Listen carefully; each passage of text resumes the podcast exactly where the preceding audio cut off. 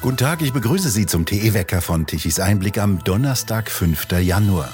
Noch in dieser Woche haben wir für Sie Spezialwecker vorbereitet. Berichte, Reportagen und Gespräche mit Hintergründen, in denen wir uns Zeit lassen wollen, Gedanken etwas ausführlicher zu entwickeln, als dies in der üblichen Tagesaktualität möglich ist. Und ab kommenden Montag hören Sie wieder den tagesaktuellen Wecker in der gewohnten Form.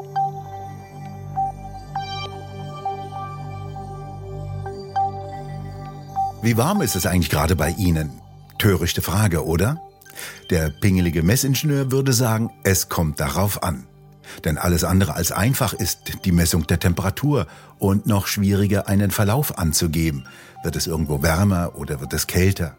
Es kommt schon einmal grundsätzlich darauf an, wo man misst, wann man misst und wo das Thermometer aufgestellt wird. In der Nähe des Ofens ist es naturgemäß wärmer als gegenüber in der Ecke des Zimmers. Wo also ist die wahre Temperatur? In der Mitte sicher nicht. Temperaturmessungen sind nach einem alten Spruch von Meteorologen das größte Problem dieser Zunft. Allein die Wärme zu messen ist ein Unterfangen, an dem sich lange Zeit viele schlaue Menschen die Zähne ausgebissen haben. Einen Erfinder des Thermometers kann man heute kaum noch bestimmen. Es haben sich zu viele Wissenschaftler gleichzeitig damit beschäftigt, wie man die Temperatur messen kann.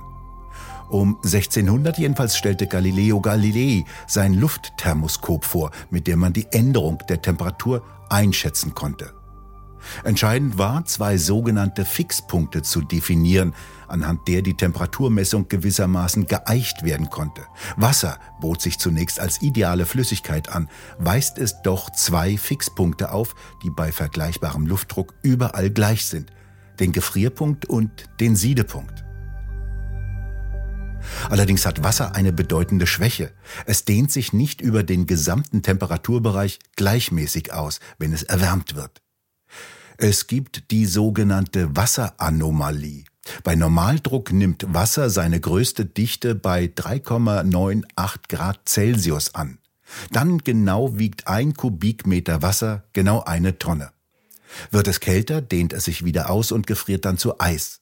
Deswegen schwimmt Eis auf dem Wasser und taugt nicht als Messflüssigkeit.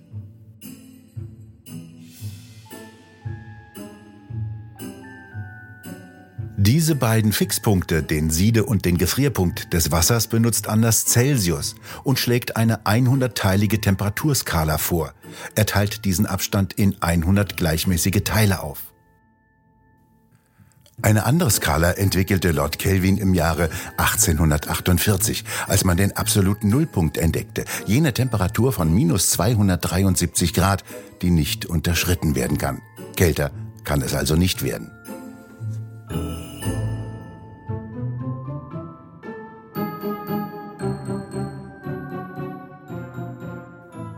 Die nächste Frage bei der Temperaturmessung, wie warm ist der heutige Tag? Der pingelige Messingenieur fragt, wann gemessen wird. Nachts ist es kälter als am Tag, klarer Fall.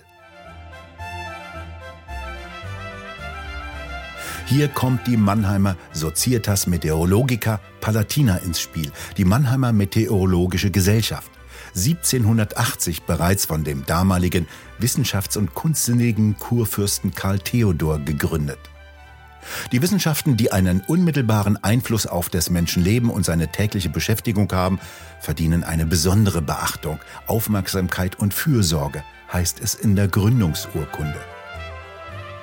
Aus diesen Gründen haben seine kurfürstliche Durchlaucht die Witterungslehre ihres höchsten Schutzes gewürdigt und Anstalten treffen lassen, dass an mehreren wichtigen Orten der kurfürstlichen Erblanden auch in anderen Gegenden Europas und der übrigen Weltteile künftig mit gleichartigen Instrumenten tägliche Beobachtungen gemacht und eingesammelt werden. Sie organisierte weltweit die ersten Wetterbeobachtungen, in internetlosen Zeiten ein kompliziertes Unterfangen. Sie legten 7, 14 und 21 Uhr der wahren Ortszeit als die Zeitpunkte fest, zu denen Temperatur, Luftdruck und andere Daten in Listen und Tabellen festgehalten werden sollten, die sogenannten Mannheimer Stunden. Die wahre Ortszeit wiederum ist dadurch bestimmt, dass um 12 Uhr mittags die Sonne den Meridian passiert und mit maximaler Strahlung den Ort erwärmt. Dann hören wir als nächstes unseren pingligen Messingenieur fragen, wo soll gemessen werden? Für Temperaturmessungen im Freien sehen die Vorschriften für offizielle Temperaturmessungen einen Standort zwei Meter über dem Boden auf einer freien Fläche vor. Der Messfühler muss abgeschattet sein und ein Ventilator muss die Luft durchwedeln. Das Thermometer soll nicht die eigene Wärme messen, sondern die der Luft. Doch damit ist nicht gesagt, dass die Messumgebungen über die Jahre hinweg gleich bleiben. Bebauungen ändern die Wärmeverhältnisse oder wachsende Büsche und Bäume. Häuser strahlen mehr Wärme ab, ebenso wie Asphaltflächen als Wiesenflächen.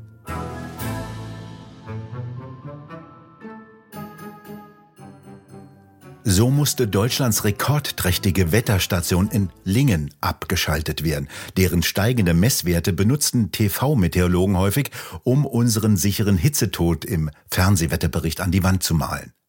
Doch geändert hatte sich lediglich der Bewuchs rund um die Messstation. Im Inneren der Fläche staute sich die Hitze. Daher sind lange Temperaturreihen nicht unbedingt miteinander zu vergleichen. Besonders delikat sind Vergleiche der Temperaturentwicklung über vergangene Jahrzehnte oder gar Jahrhunderte hinweg. Die Messtechnik änderte sich, ebenso wandeln sich die Gegebenheiten rund um die Messstationen. Häufig muss der Wetterdienst auch den Standort seiner Station verändern.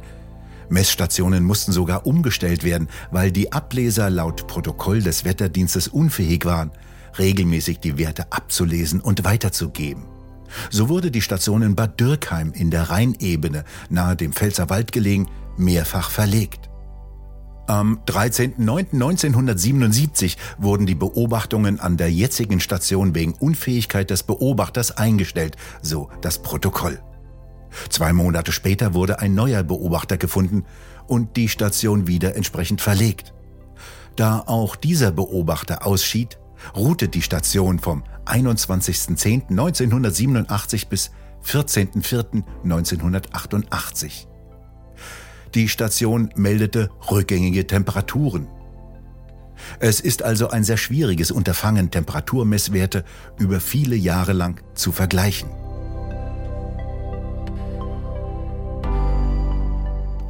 Meteorologen versuchen daher, stark schwankende Daten durch statistische Verfahren zu homogenisieren oder etwas böse ausgedrückt passend zu machen.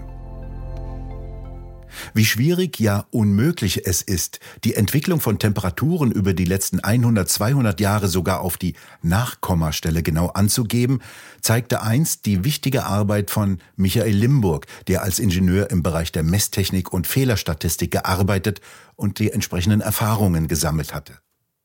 Limburg ging in seiner Dissertation der Frage nach, ob die meteorologischen Daten der vergangenen 150 Jahre genau genug sind, um den Verlauf der globalen Mitteltemperatur auf ein Zehntel Grad Celsius genau zu berechnen. Dieser Verlauf spielt in der aktuellen Klimadebatte eine wichtige Rolle, belegen die einen doch damit, dass es wärmer, die anderen damit, dass es kälter wird. Doch die wichtige Frage ist, lässt sich eine solche Aussage überhaupt treffen? Die Antwort des Messingenieurs nein. Abweichungen der Temperaturmessungen sind grundsätzlich nicht beherrschbar. Ein Monat ist um 500 Grad wärmer geworden. Über eine solche Aussage kann der Messingenieur nur milde lächeln. Wer Temperaturveränderungen über Jahrhunderte hinweg mit Nachkommastellen zu bestimmen versucht, der will offenkundig verschaukeln.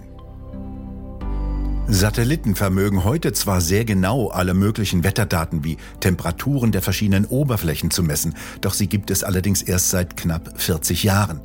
Davor beruhen die Temperaturangaben auf Messungen unterschiedlicher Messstationen. Es ist fast ein Ding der Unmöglichkeit, auf sehr unterschiedliche Weisen zustande gekommene Temperaturaufzeichnungen mit vielen mehr oder weniger zuverlässigen Angaben miteinander zu vergleichen und gar Trends herauszulesen. Bekannt ist, dass es etwa seit 40 Jahren in Mitteleuropa etwas wärmer wird. Doch diese Erwärmung wird durch zusätzliche Manipulationen bei den Temperaturmessungen der Wetterstationen deutlich verstärkt. Aufgefallen ist dies den beiden Autoren Raimund Leistenschneider und Josef Kovac, die ihre Untersuchungen bei dem Europäischen Institut für Klima und Energie EIKE veröffentlichten. Sie stolperten darüber, dass ab dem Jahre 2000 die Deutschland-Mitteltemperaturen des deutschen Wetterdienstes deutlich stärker ansteigen als die des englischen Dienstes für Zentralengland. Genauer gesagt um mehr als das Sechsfache. Sehr merkwürdig auf einem solch engen Raum, dachten sich die beiden Autoren und nahmen die Zahlen genauer unter die Lupe. Leistenschneider hat die Daten aller Messstationen ausgewertet, die der Deutsche Wetterdienst betreibt. Er kommt zu dem Ergebnis, dass nur noch 142 von den insgesamt etwas über 2500 Messstationen gleich geblieben sind. Dies sind nur etwa 5 Prozent aller Stationen. Nur deren Daten dürften für seriöse Messreihen weiter verwendet werden.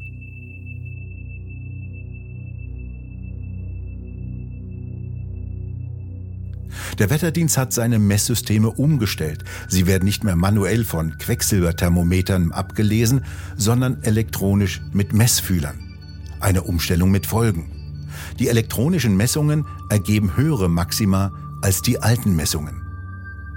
Zusätzlich wurden Messstationen an neue Standorte verlagert. Neue Standorte der Messstellen wurden in niedrigeren Höhen aufgestellt als zuvor. Mit der Folge, dass die Messwerte ebenfalls ansteigen. Sie ergeben also höhere Temperaturwerte. Der Durchschnittswert für die Temperaturentwicklung in Deutschland wiederum wird aus den Daten von jenen 2500 Standorten gebildet. Die allerdings haben fast nichts mehr mit dem Messnetz von früher zu tun. Die Daten sind also nicht vergleichbar. Somit verbietet sich jeder Temperaturvergleich mit früher. Ebenso wenig die Bildung eines Mittelwertes einer Temperaturentwicklung.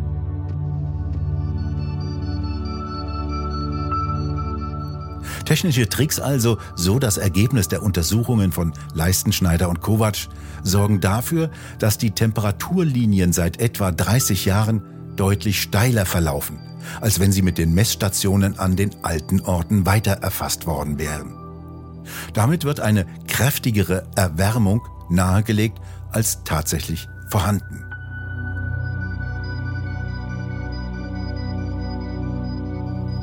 Wenn also Meteorologen in ihren Fernsehwetterberichten von dem heißesten August seit Beginn der Wetteraufzeichnungen reden, müssten also sämtliche Alarmglocken schlagen. Wie haben das schon früher Schulrektoren getan? Ihre einfache Lösung einer Temperaturmessung, die nicht in ihr Konzept passte, Sie legten ihr Thermometer in eine Schublade, wo es schön kühl war. Die dann gemessene Temperatur reichte so nur selten für ein hitzefrei in der Schule.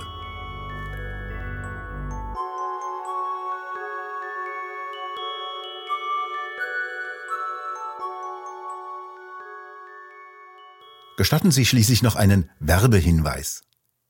Die mittelständig geprägte deutsche Industrie ist in freiem Fall. Bedroht sind Arbeitsplätze und Wohlstand für alle. Die Ursache Inflation und Energiekrise. Dazu veranstalten die gemeinnützige Akademie Bergstraße in Seeheim-Jugendheim und die Initiative Rettet unsere Industrie eine Tagung. Mit dabei Professor Werner Patzelt, Dietmar Grosser, Professor Fritz Fahrenhold, Michael Schellenberger, Professor Thomas Koch, Dr. Hans-Bernd Pilkan, Professor Thomas Mayer und Roland Tichy. Wann? Am 19. Januar 2023. Wo? Im Grand Elysée in Hamburg. Also rettet unsere Industrie am 19. Januar 2023 im Grand Elysée in Hamburg. Näheres finden Sie unter der Internetadresse rettet-unsere-industrie.de. Wir bedanken uns fürs Zuhören. Schön wäre es, wenn Sie uns weiterempfehlen. Und weitere aktuelle Nachrichten lesen Sie regelmäßig auf der Webseite tischiseinblick.de. Und wir hören uns morgen wieder, wenn Sie mögen.